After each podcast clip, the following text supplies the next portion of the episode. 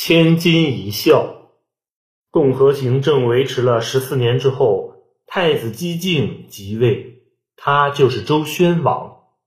周宣王在位时，对周边民族发动了一系列的战争，极大的消耗了国力，人们怨声载道，周朝的统治也已经摇摇欲坠了。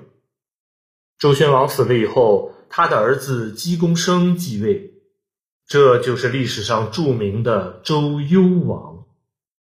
这个周幽王什么国家大事都不管，只知道吃喝玩乐，打发人到处寻找美女。一个名叫包享的大臣实在看不下去了，他力荐周幽王，劝他发愤图强。周幽王不但不听，反而大怒。命人把包享关了起来。包享在监狱里被关了三年，他的家人一直想把他救出去。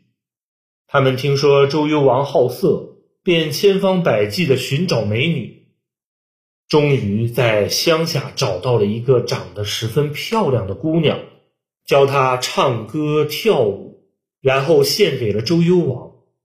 这个姑娘算是包家人。所以取名叫褒姒。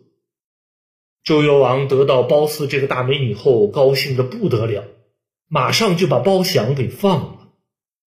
周幽王十分宠爱褒姒，赐给她金银珠宝、华服豪宅。可是褒姒虽然长得很美，但是冷若冰霜。自从进宫以后，就一直闷闷不乐。从来没笑过一次。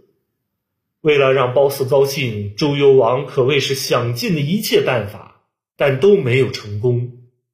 周幽王只好悬赏天下，如果有谁能让王妃娘娘笑一下，就赏他一千两黄金。